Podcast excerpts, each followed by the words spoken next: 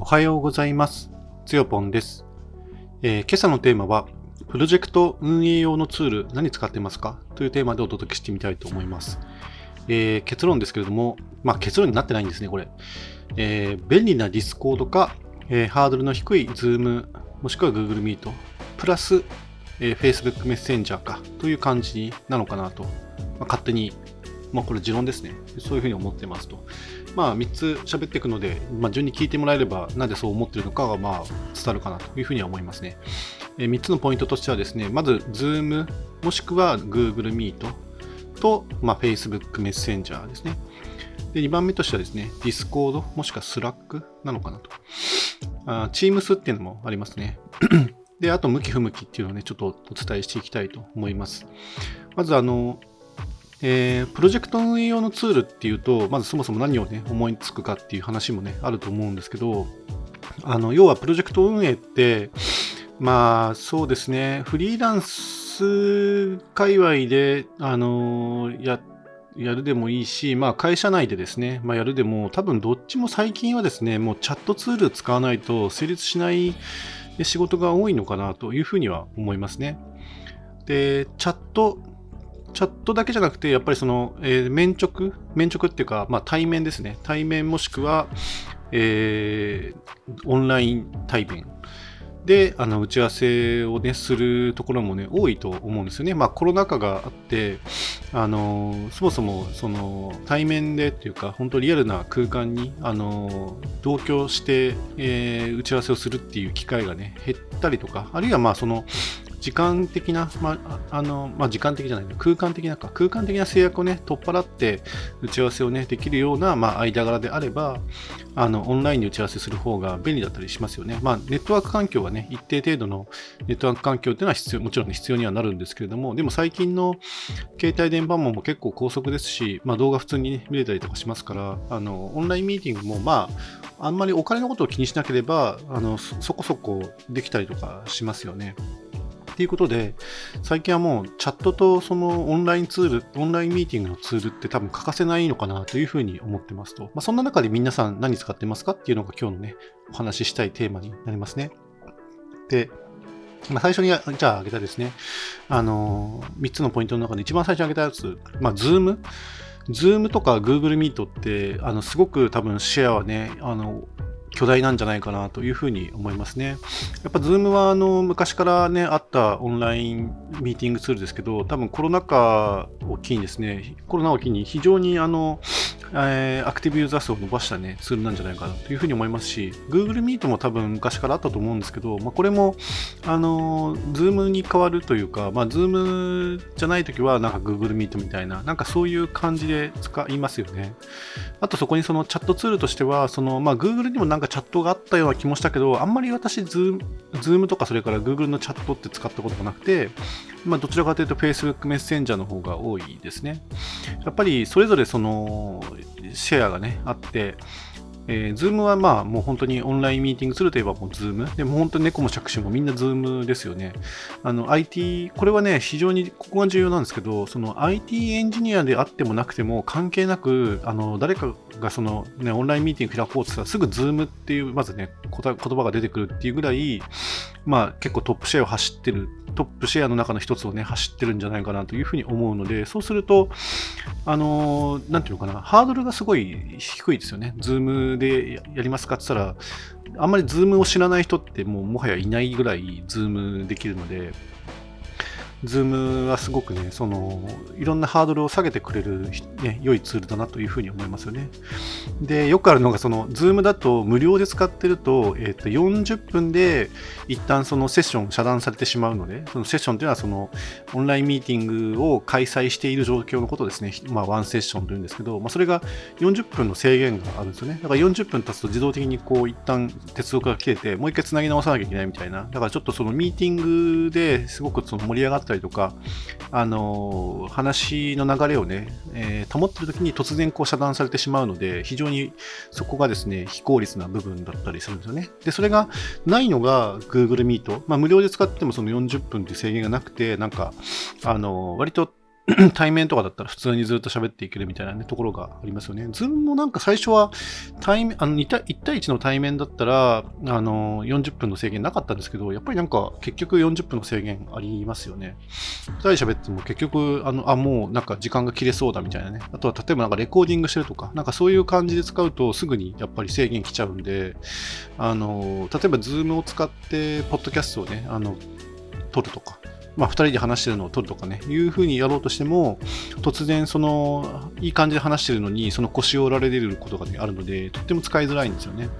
で、Google Meet は画質はちょっと下がるっていうか、ちょっと、あの、まあ、最近なんか改善されたんだけど、前はね、そそうでもなかったかな。で、あの、そっちは課金しなくてもですね、ある程度なんか使えるっていうイメージがありますよね。で、チャットはだから、まあ、ミーティングしてる最中の時は、その、Zoom の中のチャットツールであったり、Google Meet の中のチャットツールであったりを使えばいいんですけど、その、オンラインで、えー、リアルタイムな、ライブな、こう、ミーティングをね、しない場合っていうのは、まあ、非同期にですね、あの、チャットツールをね、使う方が、あの、時間的な制約、縛ら縛りが、ね、なくなっていいですよね。ということで、あの、よく多分みんなが使ってるのが Facebook メッセンジャーであったり、あとは LINE ですね。LINE を使ったりするんじゃないかなというふうにあの思いますね。あと LINE も当然、あの、えー、当然というか、あの、テレビ電話機能がね、ありますよね。あの、えー、ビデオっぽいマークをポチッと押せばですね、もうそのまま、あの、グループ内で、えー、ズームのようにですね、会話することもできるし、えー、対面で2対1対1でですね、あの、会話することもできますよね。まあ、そういう機能がね、あの、いろいろあって、みんな多分、あの、シチュエーションごとというか、まあ、その、その人、そのお互いにその使い慣れてる方で使うとか、あるいはその、突然その時間が来て途切れてしまうというね、制約があるやつを使う場合もあるし、ないやつを使う場合もありますよね。っていう状況だと思ってますね。これがまあ1番目のお話ですね。で、2番目はですね、ちょっと毛色が違うのかなと思ってて、えー、っと、Discord、Slack、あと Teams ですかね。自分が思いつくのとしたらですね。で、Discord とかクちょっとね、私、 Slack はね、ほとんど使ったことがないので、とりあえず今のお話はね、 Discord でね、お話をしてみたいと思うんですけど、多分 Slack も多分同様な感じだというふうに想像しているので、まあそういう流れで聞いてほしいんですね。あと、Teams ですね。で、ディスコードとか Teams は何ができるかっていうと、あの、ズームのようにですね、その、オンラインのミーティングもできるし、当然チャット機能もね、備えているんですけど、まあ、さらにそこにですね、まあ、ズームもそれはそうなんですけど、あの、カレンダー機能であるとか、えー、なんならメール機能とか、なんかもう、ごった煮状態のやつが Teams だったかな。で、えー、っと、Discord とかはですね、あの、なんていうのかな、これはゲゲーム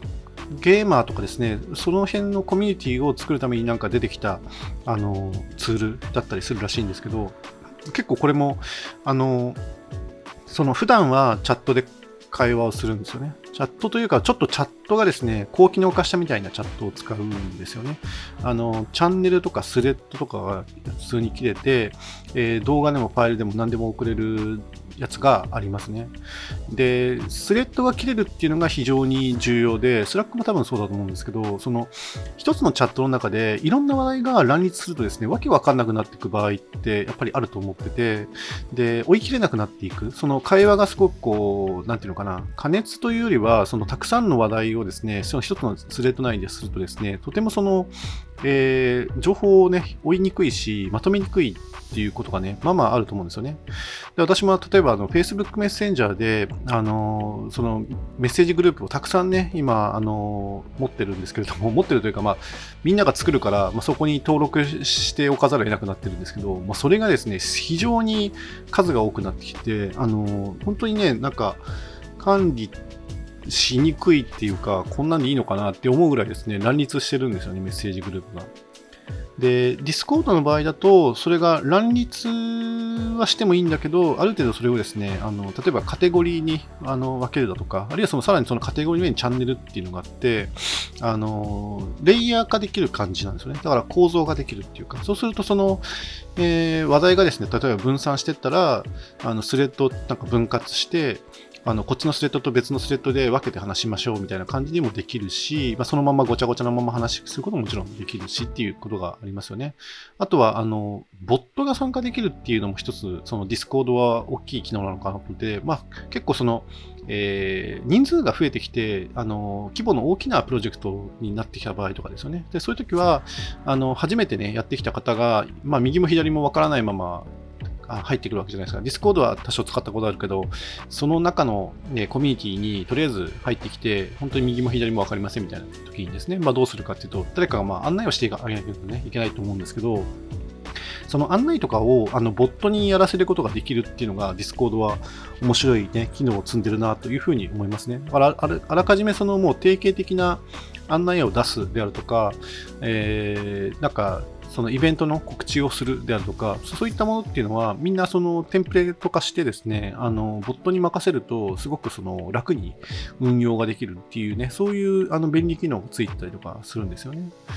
あとはまあなんかこの間それはカッキーに教えてもらったんだけど、なんか Google のカレンダーと同期することができて、Discord 内にそのイベントを作ると、Google, Google カレンダーでも自動的にその登録がされる。だから、あの、あ、なんか Google カレンダーで通知が来たなと思ったら、Discord に入って、えー、いきなり会話をしていくみたいなことができるようになるっていうイメージですかね。あとは Discord だと非常に良かったのが、あの、その、ミーティングの開始がめっちゃ楽なんですよね。なんか、あの、音声をですね、えー、っと、司る、なんていうかな、えー、ななんて言ったらいいんですかね、これ。えっとね、あ、ボイスチャンネルかな。例えば、ボイスチャンネルっていうのが大体あの設置できるんですけど、そのボイスチャンネルのなんかスピーカーマークみたいなのをですね、ポチッと押すだけでもうあの入出できるんですよね。なんか、ズームの場合だとあのミーティング番号を指定したりだとか、その下手したらミーティングパスワードみたいなのがあって、で、リンクを押してなんかアプリが起動してみたいな、なんかそういうプロセスを踏むから結構なんか、その、チャットなんていうのかな、えっと、ビデオ通話をね、始めるときに結構な労力というか、なんか手順があって、なんかめんどくさいイメージもあるし、なんかまどろっこしいイメージもあるんですけど、ディスコードの場合はその、えっ、と、ボイスチャンネルにある、なんかそのスピーカーボタンポチッと押すだけで、そこにサクッと入室ね、できて、すぐ会話できるので、そこはちょっと、なんか、その、手軽さがね、全然違うなというのはありますよね。あと、Teams はね、あの、もうね、6年、ん？何年前だ ?3 年、4年前か。4年前までは一応 Teams を使ってたんですよね。あれ、マイクロソフトなので、あれはどちらかというとその、えー、ビジネス向けというかエンタープライズ企業向けに、まあ、作られたツールだと思うんですよね。まあ、基本的には Teams 自体を入れるのはあの無料ですけどやっぱりあの組織で運用する以上結構あれはお金がかかるやつだというふうにね理解しています。今ちょっとねコーヒー飲みたくなったんで コーヒー飲みました。あの話脱線しますけど今日のコーヒーはあのえー、中国のですね、雲南省のですね、あのお豆ですね、えー、天空農園、えー、スカイビラファームってところでですね、えー、作られた、あのコーヒー豆で、あの Double Fermentation Natural って書いてあるんで、まあ、えー、嫌気性発酵ですね、まあ、2回やるというやつですね、いわゆる。めっちゃあの、そんな、確かにそんな感じのね、味がしますね。本当にもうワインか、なんかのその華やかなリキュール飲んでるような、ね、感じの、えー、味がしますね。美味しいです、結構。美味しいけど、ちょっとね、今日のレシピ、あの、ドリップレシピはですね、ちょっとあの、スプーンと、スプーン入れとかしたんで、結構、なんていうのかな、あの、その酸味をですね、ふんだんに出し切るレシピでね、ドリップしたので、だいぶあの、濃い感じでね、濃い味で 出てますね。これもうちょっと、あの、お湯足してバイパスして飲んだらもうちょっとね、美味しいかもしれないっていう感じの濃度ですね。うん。たまにこういう、なんか華やかなコーヒーをね、飲むのもありかなというふうに思います。これはちなみにあの、ポストコーヒーさんのですね、サブスクの商品なんですけど、あの、ようやく飲みきれると思ってですね、一気に作ってしまいましたっていう話ですね。まあちょっと脱線したんで話を戻しますね。で、じゃあ、まあ、いろいろ Discord だとか Teams だとかですね、まあ、Zoom だとか Google Meet だとか Facebook Messenger だとか、あと LINE とかの話をしましたけれども、まあ、向き不向きみたいなね、ところで言うと、まあ、自分の使い方っていうか、本当個人的主観でね、今これは語るんですけど、やっぱりまず、まあ、やっぱり、あの、Zoom とかですね、Google Meet っていうのは結構、みんなが使ってるツールっていうイメージがあって、まあ、あの、新たにその、なんか、まあ、まあ、確かに Zoom とかですね、えー、Google Meet は、まあ、やっぱり Google アカウントが必要だったり、えー、Zoom のアカウントが必要だったりしますけど、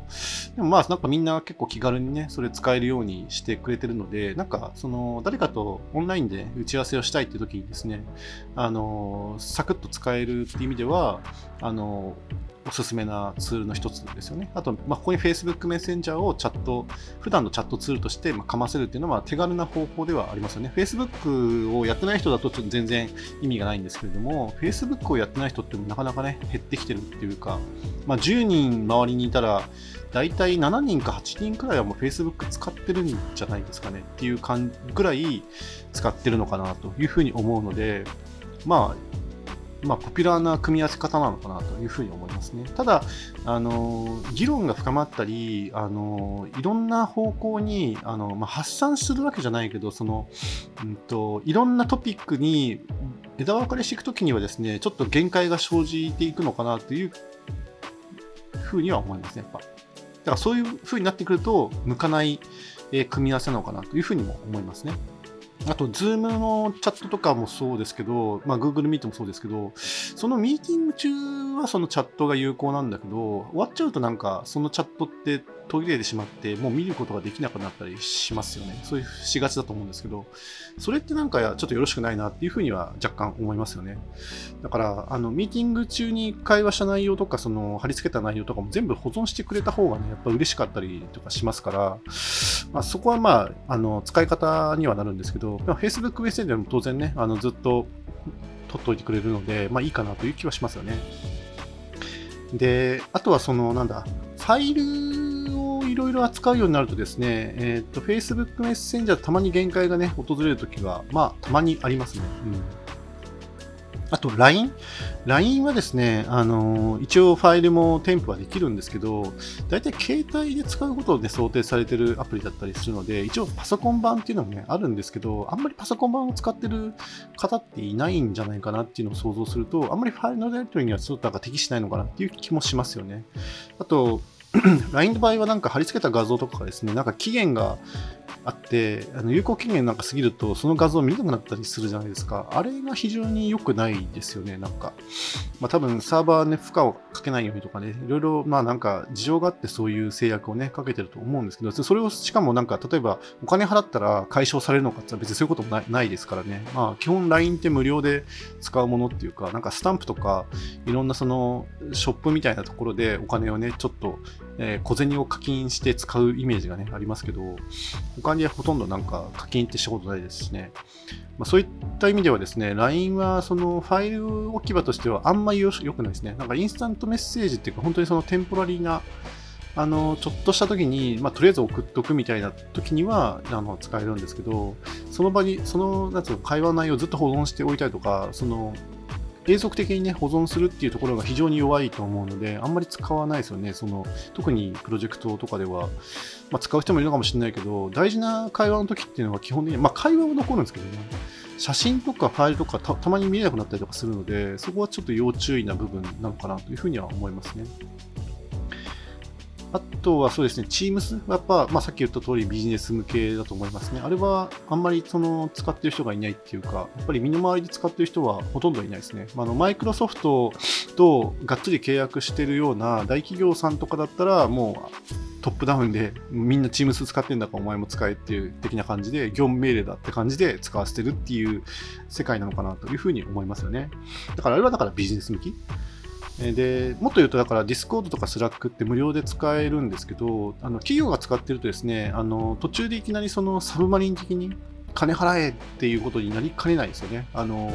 その利用規約とかですね、最初は無料で別に商用利用しても OK よとかね、歌われてて使ってるの突然その規約が変わったりとかするとですね、途端にあの課金が発生したりとかしがちですよね。そうすると企業は、あのその課金に対応しなきゃしてね、いかなければいけないので、大量のユーザーがそのね、企業内にいた場合は、とんでもない額を請求されてしまう場合もね、あると思うんですね。でそういうのサブマリン的にですね、こう、いきなりこう、水面下からね、押し上げられて、あの要求されるっていうことになるわけなんですけど、そういうのって、